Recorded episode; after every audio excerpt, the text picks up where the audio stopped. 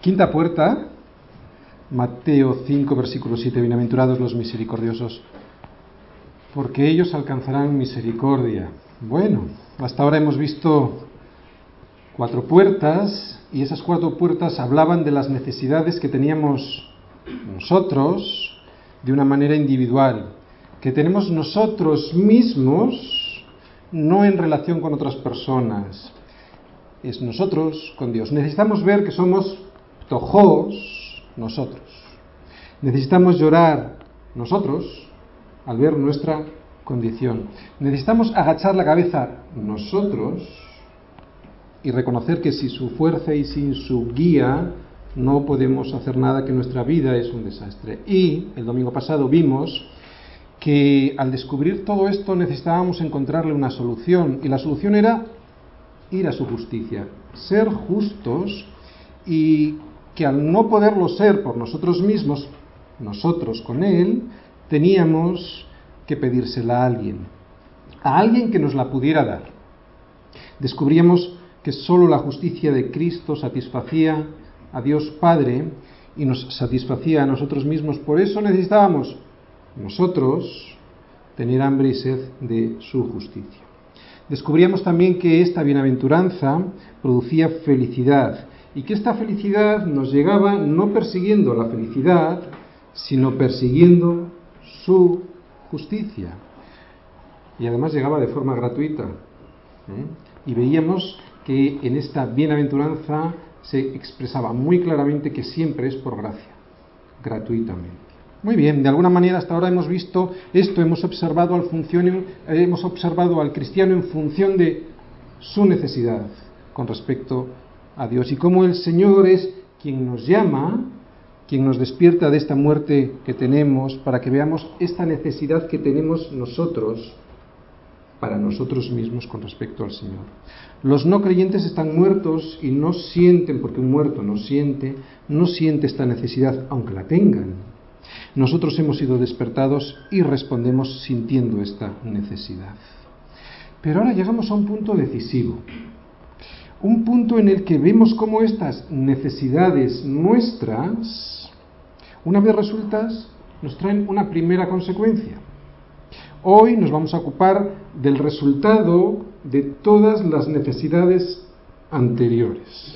Las cuatro bienaventuranzas anteriores, que como decimos son necesidades que hemos de resolver nosotros con el Señor, producen en nosotros ahora ya una primera disposición delante de Dios que luego desemboca en una disposición para con los demás. Y aunque en cierto sentido esto también ya lo hemos visto con nuestra tercera bienaventuranza, o sea, el ser mansos, de alguna manera ya lo vimos ahí, va a ser a partir de ahora y hasta el final de las bienaventuranzas cómo vamos a ver que todo esto desemboca en una relación con los demás. En este punto todos nosotros ya nos hemos dado cuenta que todas las bienaventuranzas tienen una conexión, que de la primera se pasa a la segunda, que de la segunda se pasa a la tercera, que uno no puede llegar a la cuarta sin haber pasado por la primera, ¿verdad?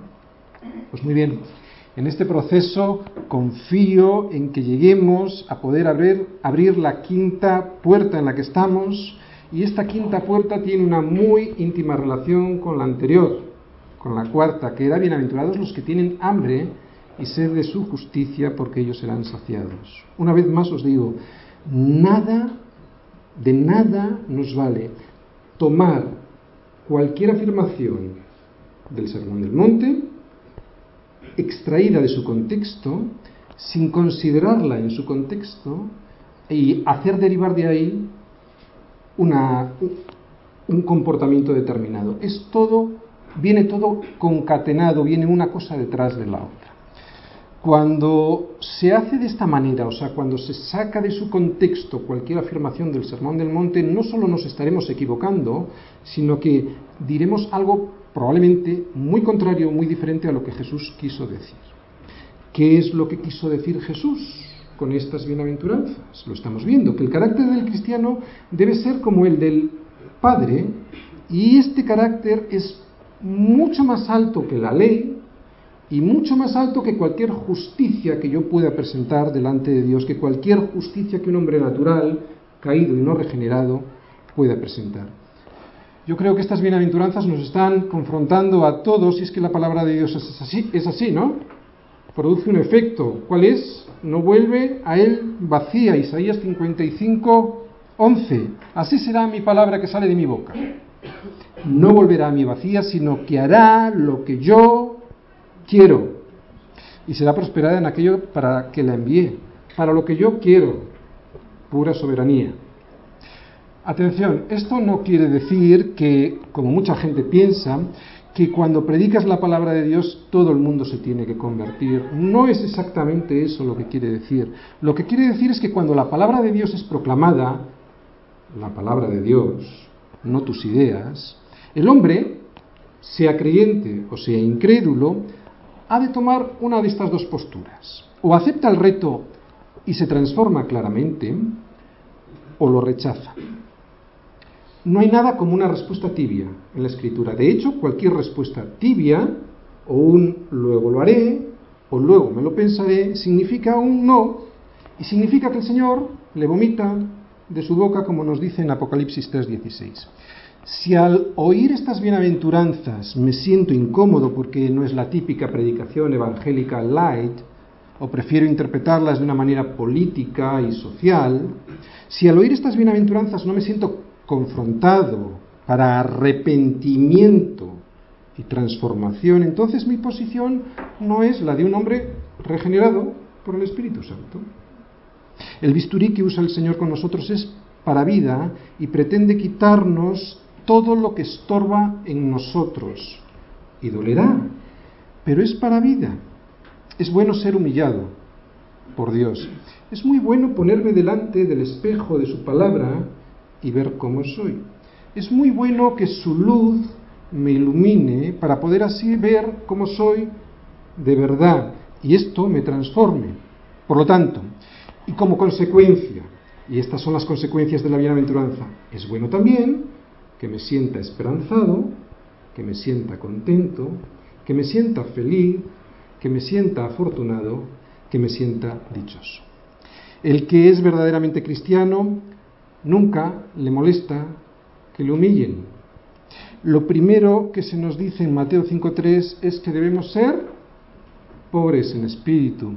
Y si la predicación de la palabra solo nos molesta, o nos incomoda, o nos irrita, o incluso si la predicación de la palabra, de la palabra nos lleva a la indiferencia y no al arrepentimiento para transformación, entonces, lo siento mucho, no somos cristianos. El cristiano es algo antes de poder hacer algo. Nosotros hemos de ser cristianos antes de poder actuar como cristianos. El ser es más, es más importante que el hacer. Básicamente porque si no somos, nunca podremos hacer lo que decimos que somos. Y de ahí viene la gran frustración de muchos cristianos que quieren hacer en sus fuerzas lo que resulta prácticamente imposible. No estamos llamados a hacer, ni siquiera estamos llamados a tratar de ser. Estamos llamados a ser, por eso luego podremos hacer. No vivo yo, más vive Cristo en mí.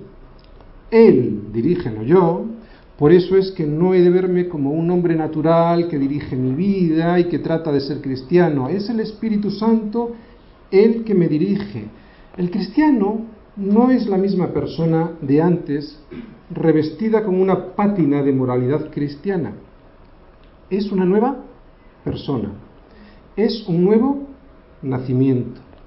No es una transformación exterior solamente. Es una regeneración regénesis, renacimiento, nuevo nacimiento. Bien, nuestra quinta puerta tiene una quinta llave y hoy vamos a tratar de descubrir cuál es esta llave para poder entrar por nuestra quinta puerta. Y seguimos nuestro esquema, lo que somos.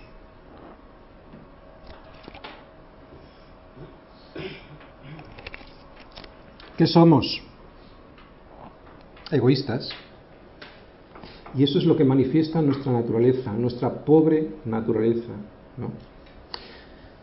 Mirad, si Para preguntarnos si somos misericordiosos, lo primero que tendremos que hacer es ver qué quiere decir misericordia. ¿no? La palabra en griego es eleemón y es un atributo de Dios que debemos mostrar sus hijos en nuestro carácter. Definimos, misericordia es compasión, pero esto solo es un sentimiento, es compasión en acción. ¿De acuerdo? Y para poder llevar a cabo esta misericordia se necesitan por lo menos dos personas. La primera, alguien que la necesite. La segunda, otra con los recursos necesarios para poder llevar a cabo esta misericordia. Y es en este punto donde nos damos cuenta que somos, por nosotros mismos y sin Cristo, incapaces de practicar misericordia. ¿Por qué? Porque de una manera natural no tenemos estos recursos. Ya lo dijimos al iniciar esta serie. Misericordia no significa que por darle a alguien una limosna, por tratar de mitigar el dolor y el sufrimiento temporal de alguien, ya estábamos cumpliendo esta característica del carácter cristiano. Decíamos que esto habrá que hacerlo en algunos casos, pero que esto no era ser misericordioso. Lo que sí significa es que no le damos al otro lo que se merece, sino que le eximimos de toda culpa gratuitamente. Sufrimos el agravio y le dejamos libre de toda culpa. Es lo que hizo Dios con nosotros. Es lo que hizo Dios con nosotros cuando merecíamos la muerte. ¿Crees que este tipo de misericordia se puede dar si primero no se ha recibido? Nos preguntábamos también si era más difícil dar una, dar una limosna o dejar libre de toda culpa a aquel que nos ha hecho daño, mucho daño. ¿Crees que es fácil no pagarle con la misma moneda pudiendo hacerlo? Bueno, pues es aquí donde nos damos cuenta de lo que somos. Porque vemos que esa misericordia que Dios demanda de nosotros no la tenemos, incluso cuando nos llamamos cristianos. Lo que somos por naturaleza es inmisericordes. Solo buscamos nuestro propio interés, incluso cuando practicamos misericordia. Recordad esto porque lo vamos a ver luego en Lucas. Somos inmisericordes, buscamos nuestro propio interés, incluso cuando practicamos la misericordia.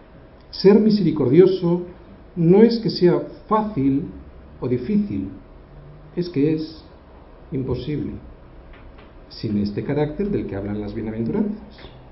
Por eso decíamos que para tener misericordia hay que recibirla y para recibirla primero teníamos que ser pobres en espíritu. La primera puerta. Nadie puede dar lo que no tiene. Aquí volvemos al principio de nuestra definición. ¿De acuerdo? ¿Qué era misericordia? Compasión en acción.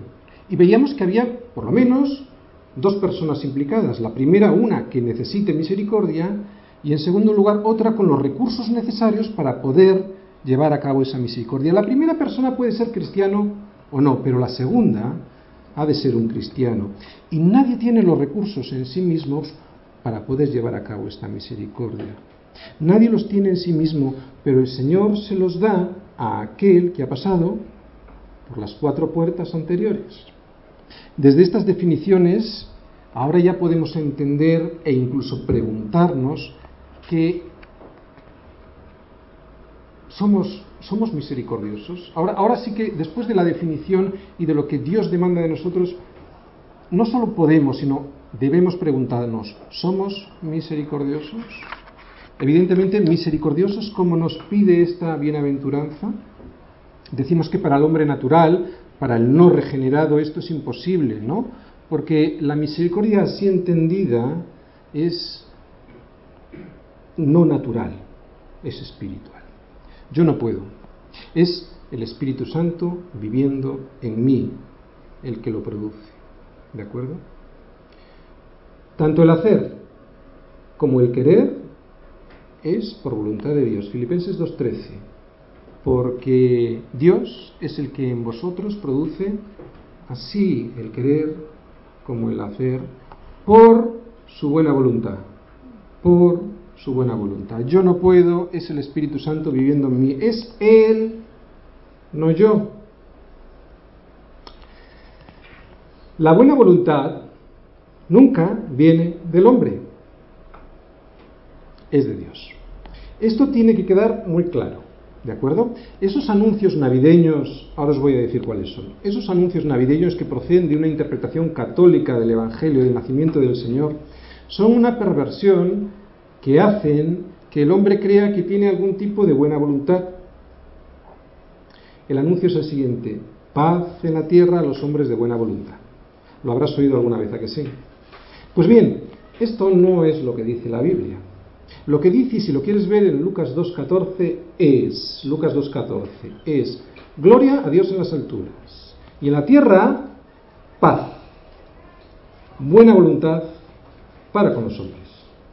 O sea, que la buena voluntad es de Dios para con los hombres. No son los hombres los que tienen buena voluntad. ¿De acuerdo? Porque estamos en lo que somos y tenemos que dejarlo claro, ¿de acuerdo? Lo que debemos hacer al ver cómo somos. Este es nuestro segundo punto que siempre estamos viendo en estas bienaventuranzas. Las bienaventuranzas han sido un descubrimiento para muchos de nosotros, para mí el primero. ¿eh? Descubrir que lo que produce el fruto en nosotros es a través del carácter y no a través de forzar un comportamiento, y que ese fruto produce felicidad. La bienaventuranza tan anhelada por todos nosotros, ¿verdad? Por cualquier ser humano. Entre un árbol frondoso y lleno de frutas y uno seco, todos nos quedamos con el árbol frondoso. Incluso si estos árboles pudiesen hablar, el frondoso sería el que te diría que es más feliz de los dos. ¿Por qué? Porque ese fue su diseño. Fue diseñado para dar fruto. Lo mismo con nosotros. La bienaventuranza consiste en hacer lo que debemos hacer. Como estamos titulando esta sección, ¿no? Ya que para eso fuimos creados. Te voy a poner ejemplos. Cuando cualquier ser no desempeña la función para la que ha sido creado, no es bienaventurado. Un perro de caza. Le mantienes en tu casa y no le sales, no le sacas a cazar. Ese perro es absolutamente infeliz. Sácale a cazar. Vendrá cansado, pero vendrá feliz. ¿Qué es lo que debemos hacer? Debemos hacer aquello para lo que fuimos creados. Vamos a seguir. Estamos hablando de cosas de seres vivos. Podemos pensar incluso en cosas inanimadas, ¿no? Cuando se utilizan para funciones para las que no han sido diseñadas, se terminan estropeando. Si tú intentas navegar con un coche, evidentemente le causarás gravísimos problemas a la mecánica del automóvil.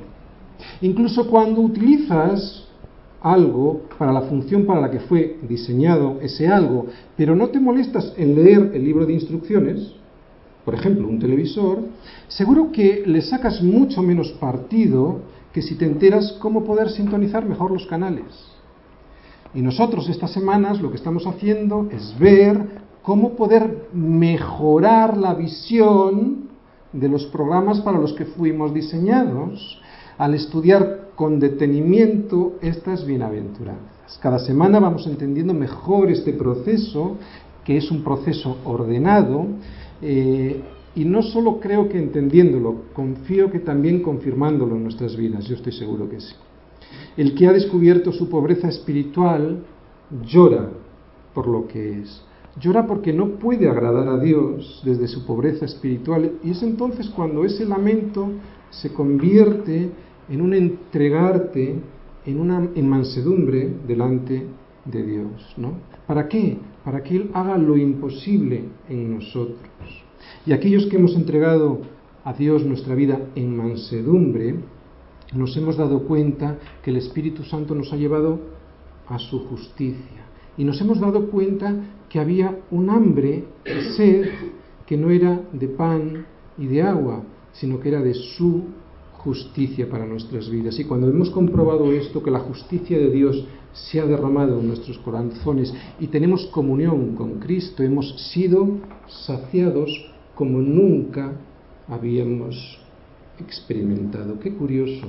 Para ser saciado, lo primero que hay que hacer es ser pobre. Y el mundo te dice lo contrario. ¿Quieres ser saciado? Ten mucho dinero, poder, y serás saciado. Y resulta que esa gente que anda buscando esa felicidad no la encuentra porque no han ido a Cristo con pobreza espiritual. Por lo tanto, ¿qué deberemos hacer al ver que Él tuvo misericordia de mí que no me la merecía? Pues tener misericordia con los demás. ¿Cómo hacerlo? Viendo al Padre a través de Jesús, viendo al Padre a través de Cristo y dejando que Él produzca en mi vida esa misericordia. No estorbando con mi carácter caído lo que Él quiere producir en mí. O sea, que su carácter fluya en mí. La primera recompensa al llegar a tener sed y hambre de su justicia es que somos saciados y recibimos su misericordia. Y nuestro primer fruto es que su justicia produce en nosotros esa misericordia que damos a los demás. Empezamos a ver el primer fruto de las bienaventuranzas. Dios no nos dio lo que nos merecíamos por misericordia. Dios es amor, misericordia, pero también es justicia. Dios no puede dejar de ser justo, por eso el pecado ha de ser pagado, pero también es amor, es compasión en acción. Por eso envió a pagar nuestras culpas a su Hijo, por nuestros pecados. Eso es justicia. ¿Por qué? Porque vio que nosotros no podíamos. ¿Y eso qué es? Misericordia. ¿Os dais cuenta? La misericordia siempre viene después de la justicia. Por eso esta quinta puerta viene después de la cuarta. La consecuencia de la cuarta bienaventuranza es la quinta bienaventuranza. La, la, consecuencia de ir corriendo a ser bañados de su justicia es ser saciados de su misericordia. Por lo tanto, ¿qué deberemos de hacer? Tener un espíritu misericordioso. ¿Y esto cómo se manifiesta? Pues se manifiesta cuando uno de repente se encuentra en una situación de tener a su merced, bajo su control, a alguien que lo ha ofendido. Sabemos si somos misericordiosos o no, no solo por los sentimientos que tenemos hacia esta persona, sino las acciones que vamos a tomar con ella o contra ella. Diremos, voy a imponer mis derechos, voy a cumplir la ley. Esta persona me ha ofendido, esta es mi oportunidad, porque si hacemos esto, esto sería la antítesis misma de ser misericordioso. ¿Hay espíritu de venganza o hay espíritu de compasión? Este punto, el de qué debemos hacer, es tan importante que vamos a entretenernos un poquito más. Vamos a Lucas 10, versículos 25 al 37.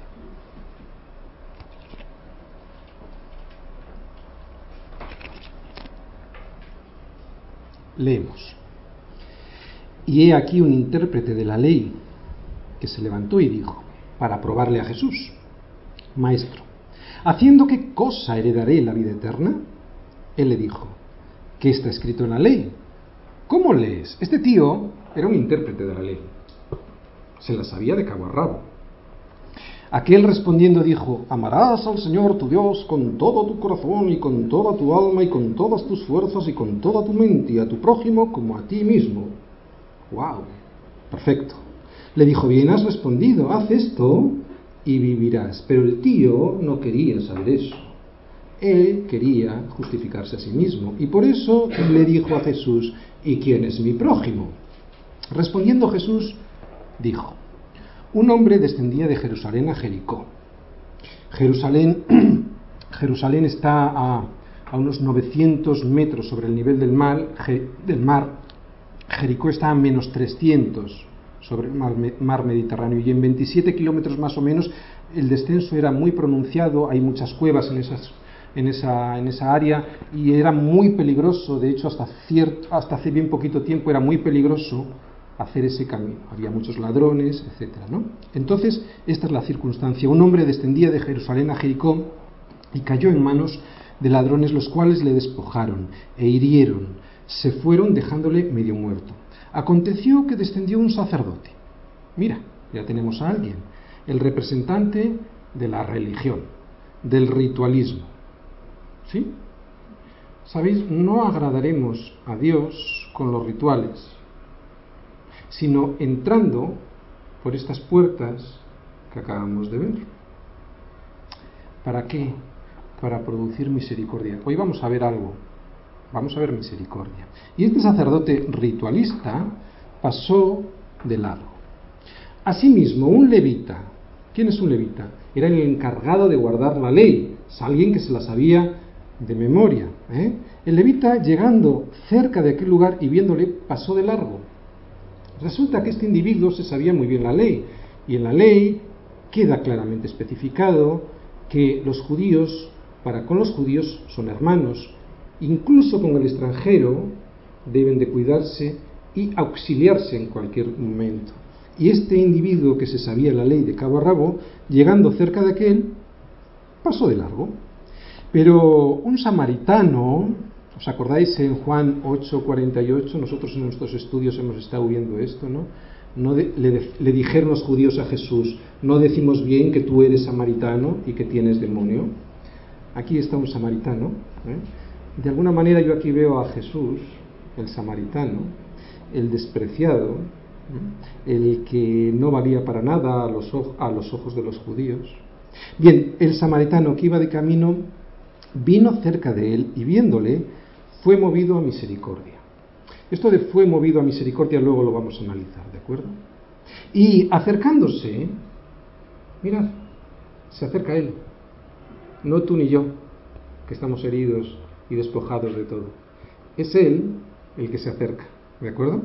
Y acercándose, vendó sus heridas, me vistió con su justicia, echándoles a esas heridas aceite y vino.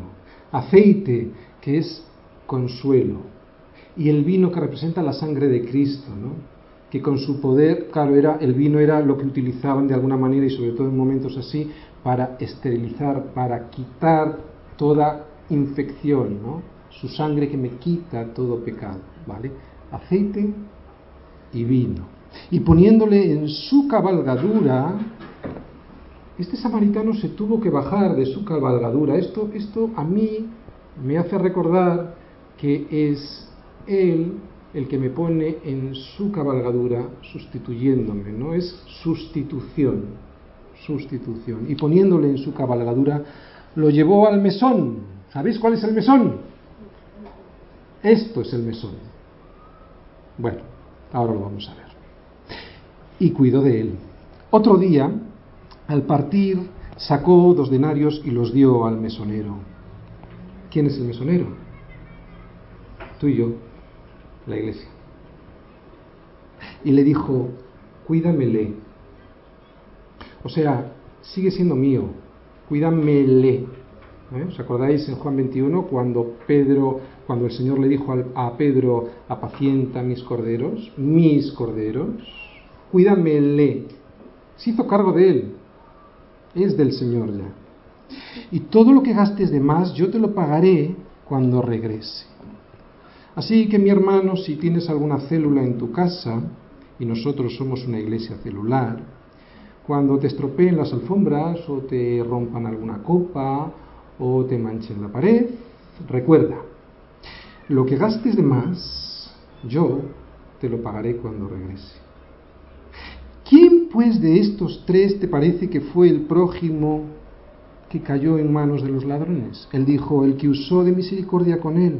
Entonces Jesús le dijo, ve y haz tú lo mismo. Esto no es algo que esté en nosotros. Estamos viendo misericordia. Esto no es algo que esté en nosotros. ¿Por qué? Porque solo pienso en mí. El problema de este doctor, de este intérprete de la ley, era que la sabía al dedillo, pero buscaba justificarse a sí mismo. ¿eh? Solo estaba interesado en saber quién era su prójimo. ¿Para qué? Para cumplir con el requisito para poder entrar en el reino. Los, los, frutos de su misericordia, de la misericordia, le daban igual. De lo que se trataba es de decirle al Señor, Señor, ¿quién es mi prójimo? Para que yo pague la cuota y así pueda entrar en el reino. Está haciendo de su conocimiento de la escritura religión. No está haciendo carácter, como estamos viendo en las bienaventuranzas. Lo único que estaba interesado, como decimos, es en cumplir algo para poder heredar la vida eterna. No, no estaba interesado, como decimos, en, la, en, la, en el gozo que significa practicar misericordia. Estaba interesado en él. Yo, yo, yo. Y si tengo que tener misericordia, la tendré en función de mis intereses para entrar en el reino. Y esto no es misericordia. Esto es religión comprar con mis fuerzas la cuota a pagar para poder entrar y ya está. Pagar esta cuota para justificarme a mí mismo, ¿no? Con mis justicias delante de Dios. Este tipo estaba intentando, eh, me quiero detener aquí, ¿de acuerdo? No, es, no se trata de acusar a nadie, es, es pura misericordia, estas palabras de Dios. Este tipo estaba intentando imitar algo que es inimitable no se puede imitar la misericordia. Seguro que nunca se había considerado a sí mismo al verse en la ley, seguro que nunca se habría considerado pobre en espíritu, jamás habría llorado por su pecado, jamás habría ido en mansedumbre delante de Dios a pedir que le restaure, jamás habría ido delante de Dios para que llevara, para que le pusiera su yugo. Este era un hombre que no estaba buscando la justicia de Dios, sino que estaba, como nos dice el propio Evangelio, intentando justificarse a sí mismo, buscar algo para hacer cumplir la ley. Este tipo estaba intentando hacer una imitación barata de lo que es la misericordia. Antes hemos hablado también del sacerdote, del ritualismo. Jesús estaba lejísimos de la religión como lo estaba del diablo cuando le buscaron en Getsemaní, ¿os acordáis? Mucha gente dice que le tuvieron que identificar, que Judas le tuvo que identificar porque era de noche. Yo no creo eso. Yo creo que le tuvieron que identificar porque por fuera no se distinguía de los demás discípulos. No se vistió de púrpura, le vistieron para burlarse de él. No llevaba un anillo papal, ni una mitra, ni un alzacuellos. Tenemos una tendencia terrible al ritualismo solo para sustituir lo que debiéramos tener en nuestro corazón, que es este carácter del cual luego brota la misericordia. Bien hemos puesto este ejemplo de Lucas, pero el ejemplo evidentemente máximo, el ejemplo supremo, el ejemplo perfecto de misericordia es Dios porque envió a morir a su propio Hijo, ¿verdad? La llegada de Cristo es el ejemplo glorioso de lo que significa misericordia, porque sin necesidad Dios, porque Dios no tenía necesidad de enviar a su Hijo para tu, salvación, ¿eh? Él al ver tu y mi situación desastrosa, se movió a misericordia para darnos lo que no merecíamos, la salvación, esto es gracia, y para evitar que recibiéramos lo que sí merecíamos, que es el juicio y esto es misericordia. Gracia y misericordia. Justicia y misericordia. Primero viene la justicia y luego viene la misericordia. Van juntas, no hay contradicción. De hecho, siempre tiene que ser así. Tenía que hacerse justicia, debía de pagarse, porque Dios es justo, no puede negarse a sí mismo, pero tuvo misericordia y envió un sustituto. No hay mayor ejemplo de misericordia. Misericordia, pues, decimos, no es algo que tú y yo podamos tener por nosotros mismos, es algo que produce su nueva naturaleza en nosotros. En la Biblia no dice que tú te vas a mover a misericordia. Siempre verás en la Biblia que eres movido a misericordia. No hay nada como la voluntad del hombre para hacer misericordia, sino que es Dios quien la produce. Eres movido porque tú y yo no podemos por nosotros mismos, es un atributo de Dios. Él es el que sustenta todas las cosas, Él es el que hace movernos a misericordia. Muy bien, la promesa. En todas las bienaventuranzas hay una promesa. Bienaventurados los misericordiosos porque ellos alcanzarán misericordia. Mirad, pudiera parecer que es por obras, pero no. En realidad es al revés. Pudiera parecer que sólo si ejercemos misericordia la recibiremos. Pues no. Básicamente lo que nos está diciendo Jesús es que si no somos misericordiosos, atención, va. Básicamente lo que nos está diciendo Jesús es que si no somos misericordiosos es porque no hemos recibido misericordia. No hemos dejado que nos lave su justicia. ¿De acuerdo? Nadie da lo que no tiene. O dicho al revés, si dejáramos que su misericordia, la misericordia de Dios, nos alcanzara y recibiéramos por gracia su salvación, entonces, sin duda, seríamos misericordiosos con los demás. Dura palabra. Esto es una advertencia a todos, a mí el primero. Es la pregunta que el Señor nos hace a través de esta bienaventuranza. ¿Ves alguna pregunta? Yo no, pero existe. Es dura, porque la respuesta a esta pregunta que está en esta bienaventuranza, en esta bienaventuranza escondida, es que la mayoría de nosotros diríamos que no, que no tenemos esa misericordia. Pero al mismo tiempo esta pregunta, aun, siendo dura, tiene mucha misericordia en sí misma, porque nos ayudará a ver si es que no tenemos esta misericordia para ponernos las pilas. Quienes han recibido misericordia sin duda manifestarán misericordia y quienes manifiesten misericordia es que la habrán recibido primero de Él. El que recibe misericordia, porque ha ido a su justicia, recibe misericordia. Y por lo tanto puede dar lo que ha recibido, que es misericordia. ¿Y sabéis lo que recibe? Más misericordia. Un corazón agradecido disfruta de todas las cosas, pero el corazón que no ha dejado recibir misericordia siempre se está quejando y todo le parece poco. La gente a la que todo le parece poco es son las personas más infelices de este mundo. Pero cuando quitamos de nuestro diccionario la palabra me lo merezco, somos las personas más, más felices. Disfrutamos de lo sencillo y de lo complicado. Por eso Pablo en Filipenses 4 nos dice que él había aprendido a estar contento. ¿Y de quién había aprendido a estar contento? De las misericordias de Cristo.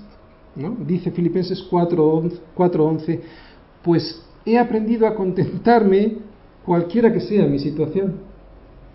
Gran ganancia, ¿verdad? Es la piedad, lo decimos muchas veces en esta iglesia, gran ganancia es la piedad acompañada de contentamiento. Y esto es porque en cualquier situación el cristiano puede ver sus misericordias que son nuevas cada mañana. Qué diferente es la vida de quien da gracias por la misericordia de Dios para su vida. Estamos hablando de la promesa, ¿vale? Pues aquí te van ejemplos de bienaventuranzas, de promesas, de bendiciones que Dios nos da a todos, creyentes y no creyentes y que la gente no disfruta. Misericordia es un plato de sopa en tu mesa y darte cuenta que no te la mereces y agradecerlo. Misericordia es calor en tu casa por la noche y darte cuenta que no te lo mereces y agradecerlo. Misericordia es salud para poder tomar esa sopa y tener calor en tu casa en vez de en un hospital y darte cuenta que no te la mereces y agradecerlo. Cuando crees que te mereces todo lo que tienes, es cuando no tienes misericordia que, das misericordia que dar porque te la has quedado toda, porque Dios incluso a los no creyentes les da sus misericordias. Se lo has robado a Dios y te lo quedas todo y no das nada. Todo es de Él, por Él y para Él, lo decimos en esta iglesia muchas veces, nada es mío por mí y para mí. Esto lo repetimos, pero no lo entendemos. Todo, todo es de Él, hasta el respirar ahora mismo. Todo es por misericordia, todo es por su misericordia. Y reconocerlo es el principio del camino y el sello de su paternidad. ¿Mm? Necesitamos arrepentimiento. Y arrepentimiento significa, entre otras cosas, que me doy cuenta que delante de Dios no tengo derecho a nada. Y que solo su gracia y su misericordia me perdonan. Que Dios nos ayude a apreciar su misericordia esta semana para poder tener misericordias con los demás, para poder ser como tú, mi Señor. Cuando me parezco a ti, Señor, es un gozo indescriptible. Cuando me separo de tu imagen, sufro porque no fui creado para ser así. Y eso te disgusta a ti y me separa de ti, mi Señor. Tener misericordia es tener el sello de su paternidad. ¿La tenemos o no la tenemos? Mis hijos se parecen a mí. O por lo menos eso dice la gente. ¿Eh? Eh, de Aitor dicen que es como una fotocopia.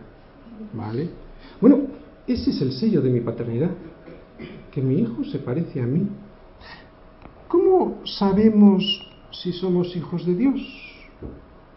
Pues si tenemos el carácter de Dios. ¿Me parezco a mi padre? Si tú no tienes este sello, lo siento mucho, no eres hijo. Ser hijo de es parecerse. ¿A qué sencillo? No hace falta ir a un instituto bíblico ni a una facultad de teología. Si me parezco, soy hijo de... Es tan sencillo como eso. Si nos damos cuenta de que no tenemos este sello, deberíamos ir corriendo otra vez a la primera puerta y llorando pedir dejar que nos dejen entrar. Esta bienaventuranza es la prueba del algodón. Parecemos limpios, pero cuando se nos pasa el algodón resulta que estamos sucios. No puedo dar lo que no tengo. Si hoy nos damos cuenta que no manifestamos esta misericordia, quiere decir que no la hemos recibido, que no la hemos aceptado, porque Cristo te la quiere dar. Que no la hayamos recibido significa que no la aceptamos. Y por lo tanto deberíamos ir con lágrimas, ¿os acordáis? Penseo a pedirla a Dios. La misericordia es gratis. Que sea gratis no significa que sea barata. Le costó muchísimo al Señor. La sangre de Cristo es gratis, pero no es barata. Por eso debiéramos esta tarde muy seriamente plantearnos si estamos manifestando este primer atributo, este primer fruto de un carácter, del carácter de un hijo de Dios. Esto no es algo que podamos proponérnoslo por nosotros mismos. A ver, atención chicos, no vale ahora, ah, qué palabras más bonitas, el pastor tiene toda la razón, me lo voy a proponer. No es una cuestión de proponérnoslo. Esto no es algo que esté en nosotros. Señor, lávame, límpiame, porque no merezco lo que me has dado. Yo no tengo estos frutos, solo estoy pensando en mí y en mi salvación. El beneficio cuando llegamos a esta puerta es que sus frutos se manifiestan en nosotros con misericordia. Y resulta que esa misericordia nos concede más misericordia. Cuando Dios nos dé el milagro de manifestar su misericordia, encontraremos felicidad. Felicidad inmensa al servir a los demás y nos curaremos del yo, yo, yo. Santiago 2.13.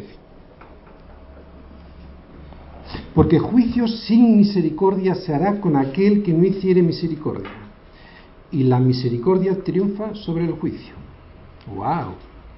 O sea, que si yo no he querido recibir la misericordia, y eso lo sé si no tengo el fruto de la misericordia en mi vida, eso significa que la he rechazado. O sea que si no tengo misericordia, habrá juicio conmigo sin misericordia. Pero la misericordia triunfa sobre el juicio. O sea, que a pesar de que yo debo de ser condenado por ser quien soy, la misericordia de Dios triunfa sobre esa justicia que debiera recaer sobre mí.